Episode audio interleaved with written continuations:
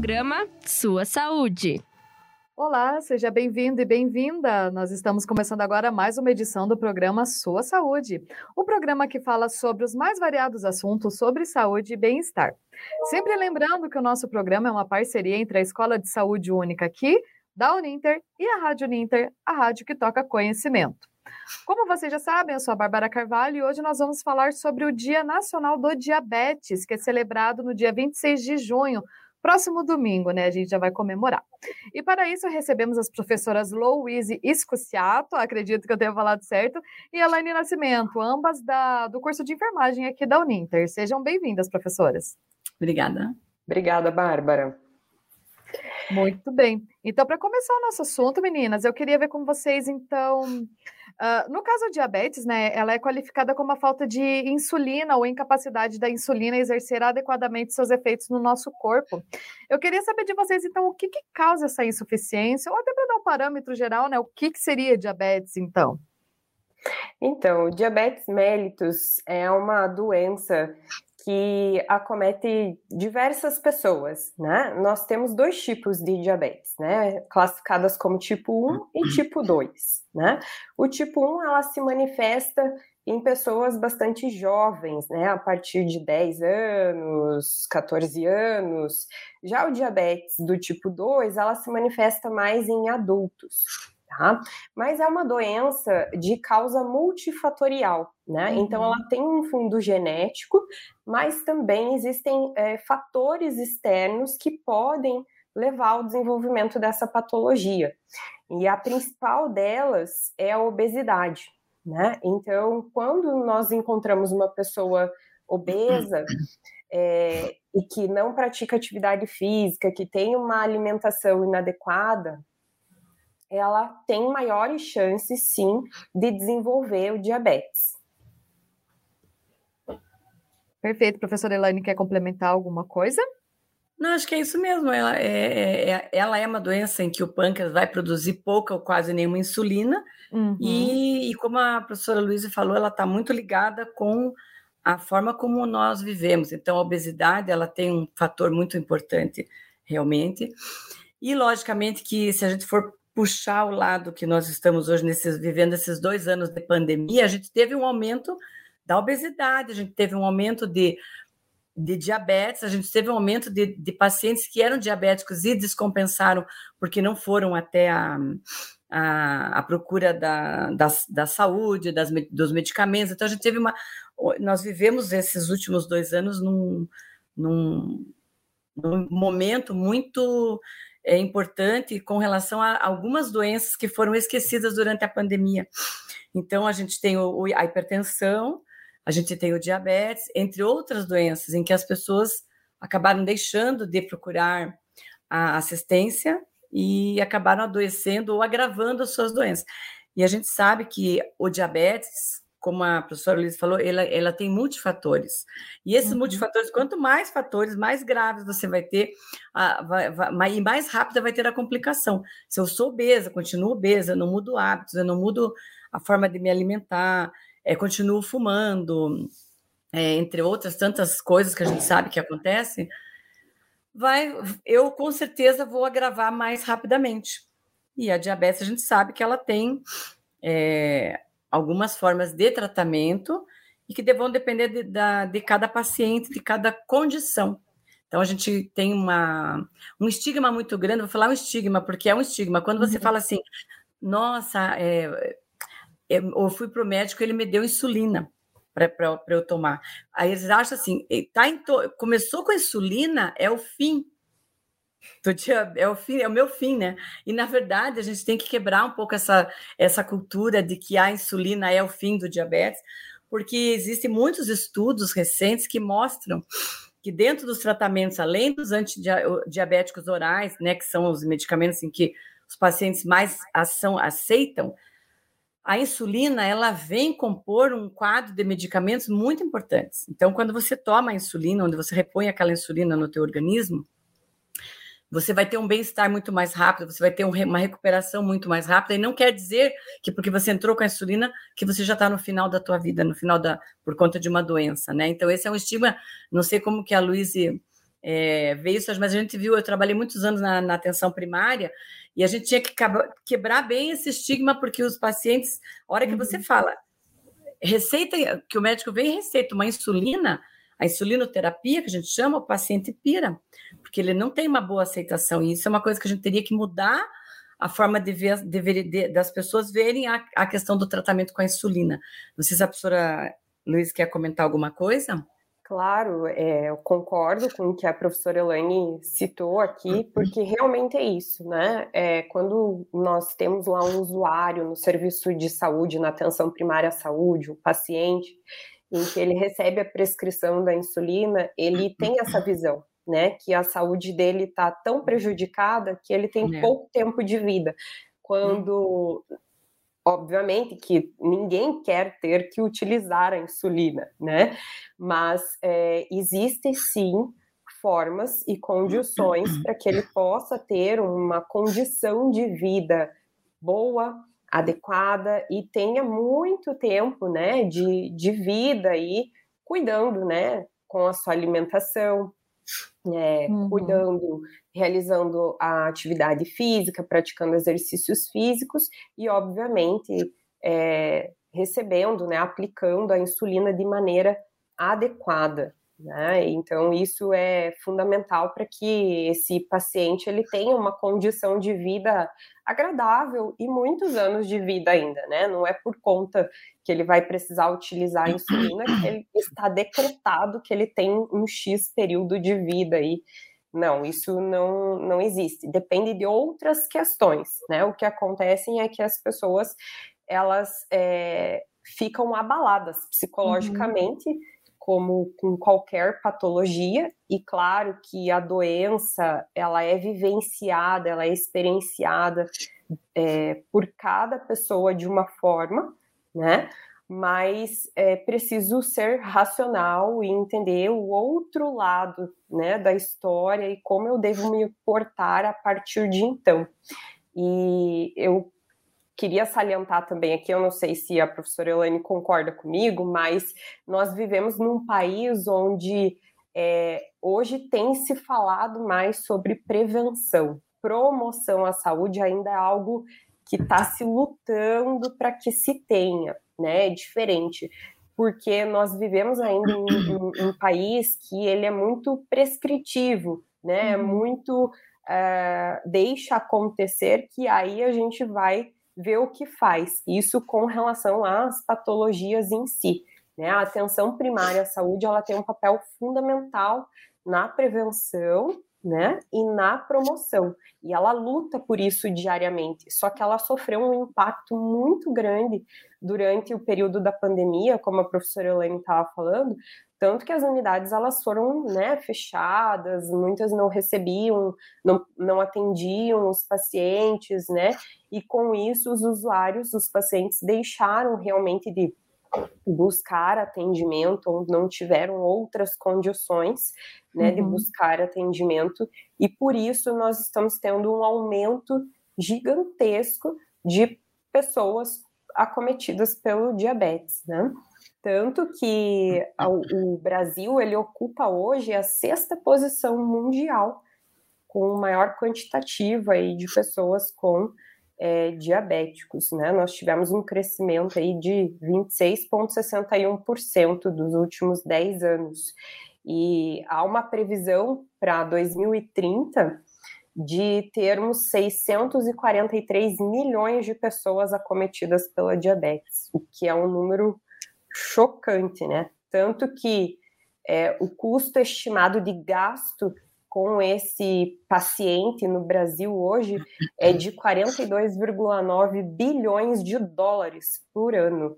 Né? Só, o Brasil só perde em relação a isso é, para a China e para os Estados Unidos. Então, isso acende um alerta aqui para nós, para os profissionais da saúde, para toda a população, para pensar realmente na promoção à saúde e na prevenção. E puxando o gancho também, uhum. Luiz, só lembrando que os pacientes, os pacientes que são diabéticos, é, um quantitativo muito alto deles, se não tiverem todos, todos os cuidados que são exigidos da própria doença, são é, uma porcentagem muito grande deles vão ser pacientes com doenças crônicas renais. E daí vão ser aqueles pacientes que vão, vão necessitar de hemodiálise, entre outras é, terapias renais. E isso faz com que o custo aumente mais ainda. Se a gente pegar é, o levantamento dos pacientes é, renais crônicos que nós temos no Brasil, as duas maiores causas de insuficiência renal crônica são a hipertensão e o diabetes. Então Exatamente. é uma coisa assim que é uhum. alarmante mesmo e que a gente tem que realmente rever e repensar. E se a gente parar para analisar como que é a, alimentação da população, né, é, a forma como a população se alimenta, a forma como os alimentos chegam para a gente, né, já uhum. previamente embalados e bem adocicados, né? Então, onde a gente não tem ainda um cuidado como deveria com o, com o açúcar, e que, que isso vem desde a infância. E aí, quando a gente fala na, na promoção, por que, que a promoção ela é difícil? Porque ela tem que ser mexida é, em gerações, vamos dizer assim, né? É uma cascata de gerações. Então, eu tenho, às vezes, três gerações, né? O avô, a avó, a mãe e a filha, e com as características diferentes uma da outra, entram em conflitos e sempre acabam trazendo aquela coisa antiga, ah, tem que comer isso, ou uhum. leite condensado, ou é, o próprio açúcar, de um modo geral, em muitas é, refeições. Então, a gente vê essas questões assim culturais, e quando a gente vai trabalhar a promoção, a gente tem que mudar a cultura das pessoas.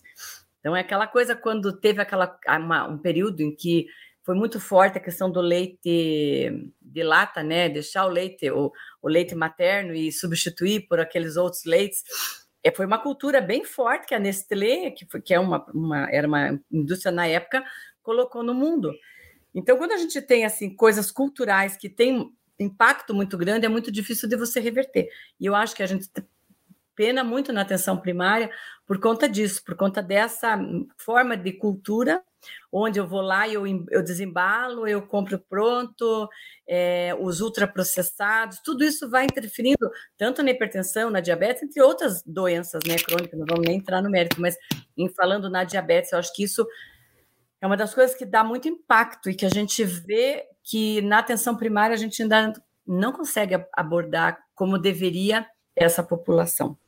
Então a gente vê que tem um enfraquecimento ainda da, da, da população com relação à mudança de cultura, mudança uhum. de hábitos, né? Muito bem. É, e professora, Oi. Talvez deve ter travado um pouquinho a internet dela, mas Pode acredito ser. que ela já volta. Caiu. Acredito que ela já Sim. volta aqui. Perguntar para você então, Elaine, eu queria saber sobre sintomas, né? O que, que eu posso observar da minha saúde que possa ser um indicativo que eu esteja com diabetes, né, no caso. Queria saber também se, como existem dois tipos de diabetes, eu queria saber se cada um tem um sintoma específico também para os sintomas de um os sintomas de um modo geral são muito parecidos. Nós temos o diabetes tipo 1, que é mais comum uhum. na adolescência e na infância, o diabetes tipo 2, que é o do, do adulto, que esse está muito ligado com a, os nossos hábitos de vida, os maus hábitos de vida, vamos dizer assim, uhum. né? Que é a obesidade, a alimentação inadequada, a falta de atividade física. E quando a gente, eu gosto ainda de lembrar que ainda existem mais dois tipos de diabetes que a gente não lembra muito, que é o diabetes gestacional, então, a gestante pode é, apresentar diabetes por conta das mudanças hormonais, ela pode apresentar uma redução na, na produção, de, na, ação da, na ação da insulina durante a gestação. Então, o pâncreas ele, ele começa a aumentar a produção para compensar, e aí acontece essa condição da gestante. Normalmente, após o parto, ela volta ao normal. Uhum. São pouquíssimos os casos da, da, da, da, mulher que adquiriu uma diabetes durante a gestação e não voltou, não retornou. A maioria é pontual. E a gente tem que lembrar ainda que existe o pré-diabético. O pré-diabetes, ele é uma. Eu estou no limite entre o aceitável e o inaceitável, vamos dizer assim. Então, eu tenho um, um, um limbo, vamos dizer. Eu, é normal eu, ser, eu ter uma hemoglobina glicada, que é o exame que a gente faz para a detecção mais correta do diabetes, porque normalmente a gente só pensa na glicemia.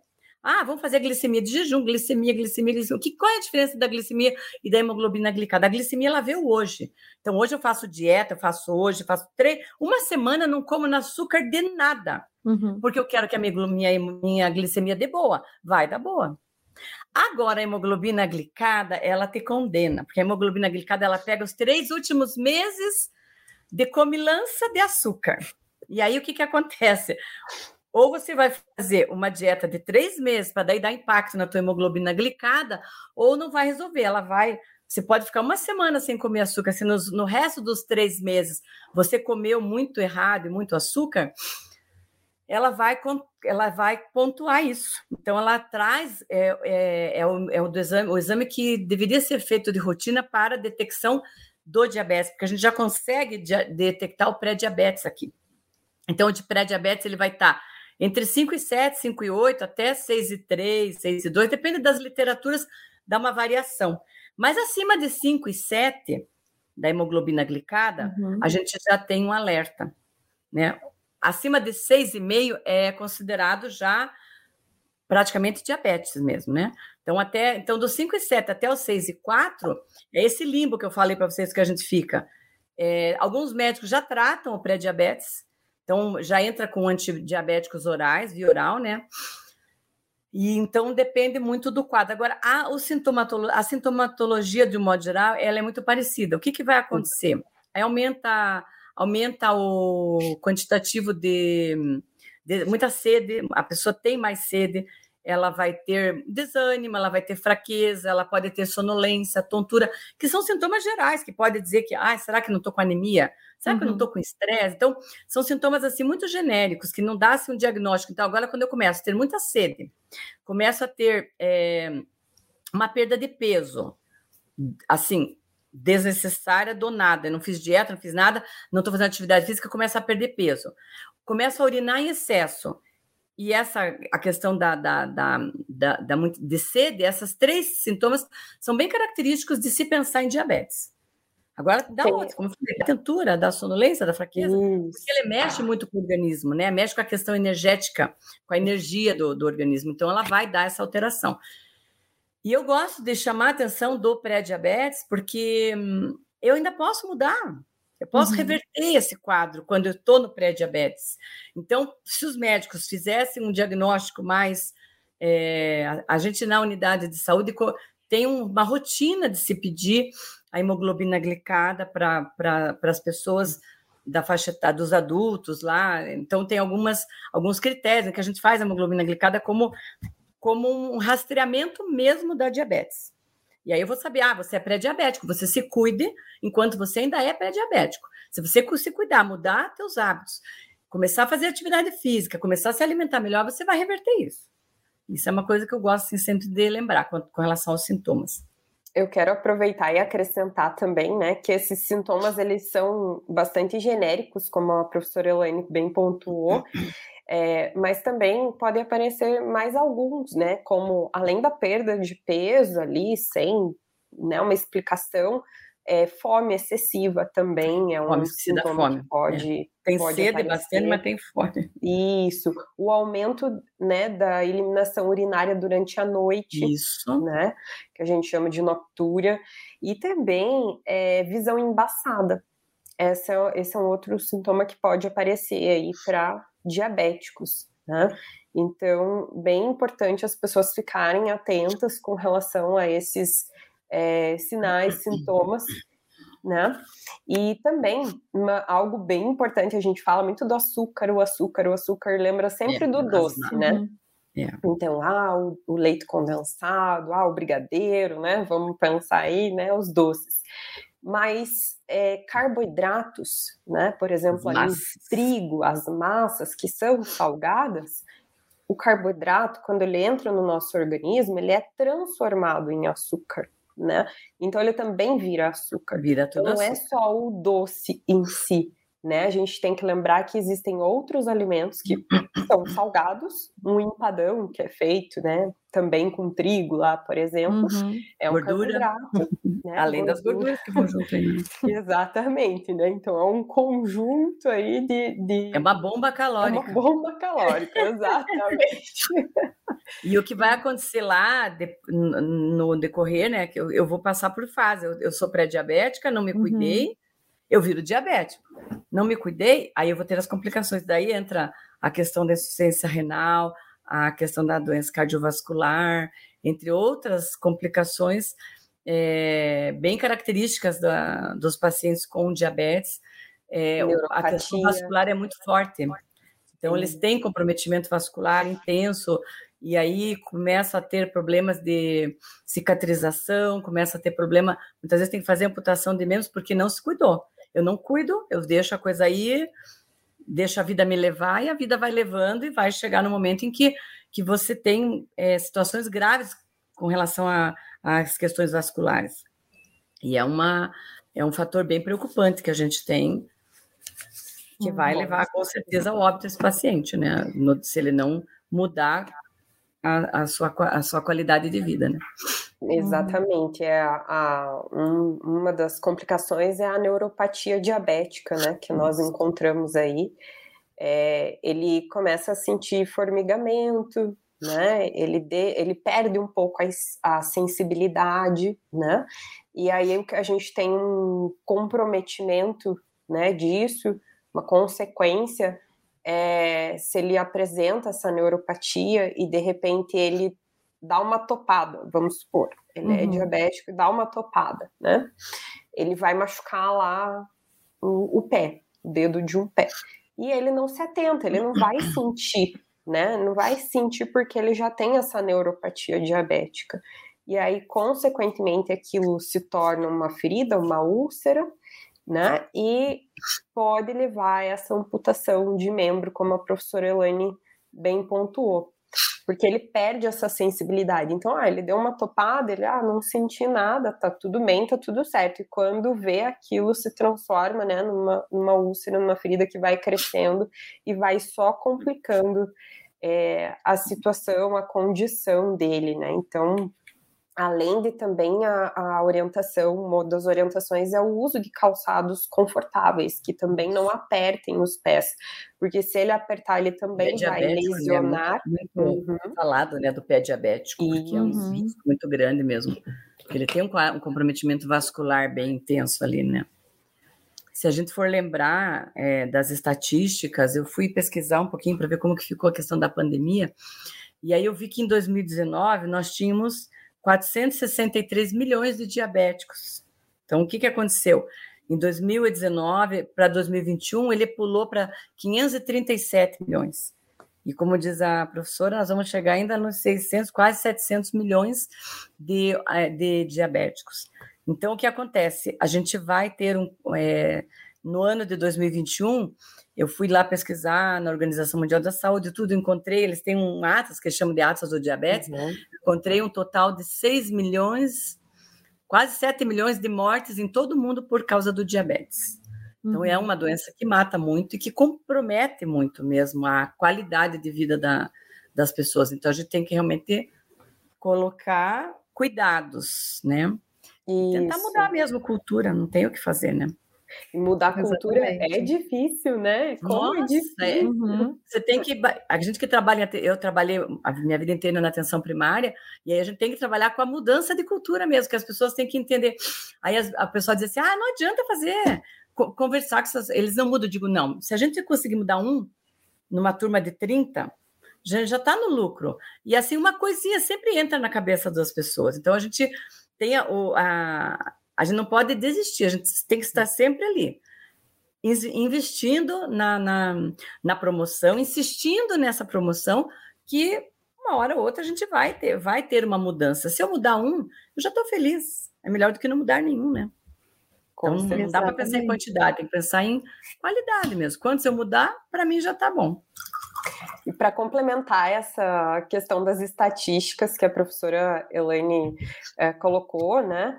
Esse Atlas do Diabetes, que é publicado aí pela Federação Internacional do Diabetes, é, coloca que no Brasil há uma estimativa de que 5 milhões de pessoas vivem com diabetes, mas não sabem que tem. Então, esse é um número bastante preocupante. Até há uma, uma estimativa de que quase entre duas pessoas, uma delas, quase que uma, tem o diabetes e não sabe. Então é uma, uma estimativa bastante preocupante, né, para nós. Por isso, é, por, por isso que o rastreamento do pré-diabético é importante. Quando eles fazem aquele rastreamento em que você vai fazer uma hemoglobina glicada como uma, como uma, uma medida de, de rastrear mesmo quem são os nossos pacientes que são diabéticos e não sabem, isso aí dá um impacto bem bom. Uhum. Atenção primária, a gente fez um rastreamento muito intenso em 2018, 2019, foi feito um rastreamento bem bom da, dos pacientes, porque ah, o Ministério da Saúde entrou com com várias novidades com relação a, ao tratamento, inclusive com aquelas canetas para insulinoterapia, para facilitar é, a qualidade de vida, para que a pessoa possa ser, se auto, ser mais autossuficiente ou para ajudar, né? Porque aquela graduação é bem complicada. Então, às vezes, as pessoas se batiam na seringa. Se eu puser a mais ou a menos, eu vou ter complicação. Então, a insulina ela tem que ser exata. Então, quando eu uso uma caneta, que eles chamam de caneta, porque ela parece uma caneta, né? uhum. né? Ela tem uma graduação mais exata e eu posso é, ter uma qualidade de vida naquele meu paciente. E isso foi introduzido no, no Brasil em 2018, entre 2018 e 2019, as canetas. Então, a gente fez um treinamento muito grande com os profissionais da saúde, tanto médicos, enfermeiros, farmacêuticos, auxiliares e técnicos de enfermagem, para o uso, pro uso desta, dessa, desse, dessa caneta, até para dar mais é, segurança para os pacientes também, né? Então foi bem interessante também essa, essa capacitação, um pouco antes da pandemia, inclusive, né?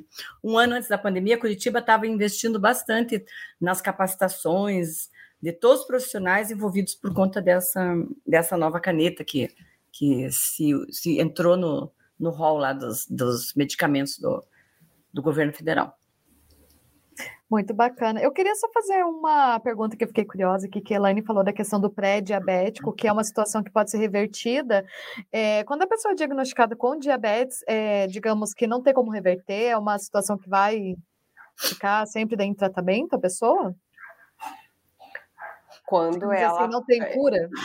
Isso, é, o diabetes ela não tem cura, né? É uma uhum. doença que não tem cura. Quando você tem pré-diabetes, ainda a chance de você tentar é, reverter. reverter. a situação. Agora, quando você tem lá uma, uma, um resultado de uma hemoglobina glicada que é proveniente dos últimos 90 dias, né, do que você consumiu na alimentação, e há um resultado é, acima de 6,4, aí ele já é considerado, ele tem diabetes. o seu diagnóstico como é, diabetes mellitus, né? E daí, uhum.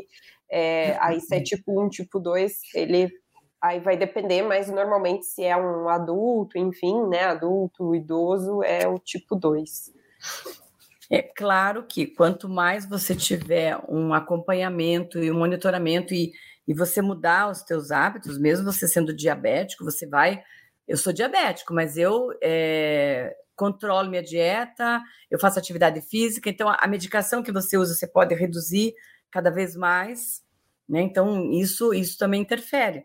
Né? Então agora o pré-diabetes eu posso reverter tudo, posso reverter o quadro e eu voltar a ter uhum. uma hemoglobina glicada abaixo de 5,7. Né? Então, e aí você entra na, no, no quadro de pessoas normais. Por isso que o rastreamento é importante. Porque se eu pego nesse período, e aquilo que eu, que eu falei para você, Bárbara, não adianta mentir, ficar um, dois, três dias antes de fazer o exame, eu vou deixar de comer o açúcar, porque ele pega os três últimos meses. É, ele, ele entrega mesmo, você não tem como enganar. Então, por isso que ele é um rastreamento bom. Tá? Então, uhum. seria interessante mesmo as pessoas realizarem, né, de rotina, a hemoglobina glicada. Muito bem. Professoras, a gente está chegando aqui no final do nosso programa de hoje. Eu vou deixar aberto para vocês aqui, se vocês quiserem fazer mais algum, algum comentário, mais alguma dica aqui de algo que a gente não tenha comentado, pode ficar à vontade. Eu vou só complementar, então, uhum. com relação a resultados, né, é, de exames laboratoriais aí. É, a gente falou tanto da hemoglobina glicada, talvez as pessoas que estejam ouvindo, nos ouvindo, estejam se perguntando, mas e a glicemia em jejum, né? Que, qual o valor ali que eu devo ficar um pouco preocupado, me atentar? Então, o ideal, segundo a Sociedade Brasileira né, de Diabetes, é porque o valor normal é seja abaixo de 100, né?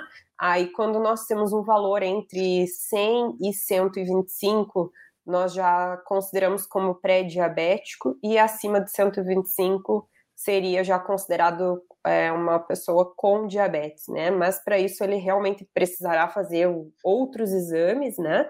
É uma avaliação clínica bem detalhada, mas a hemoglobina glicada ela é importante aí para configurar realmente se é um pré-diabético ou é já um diabético.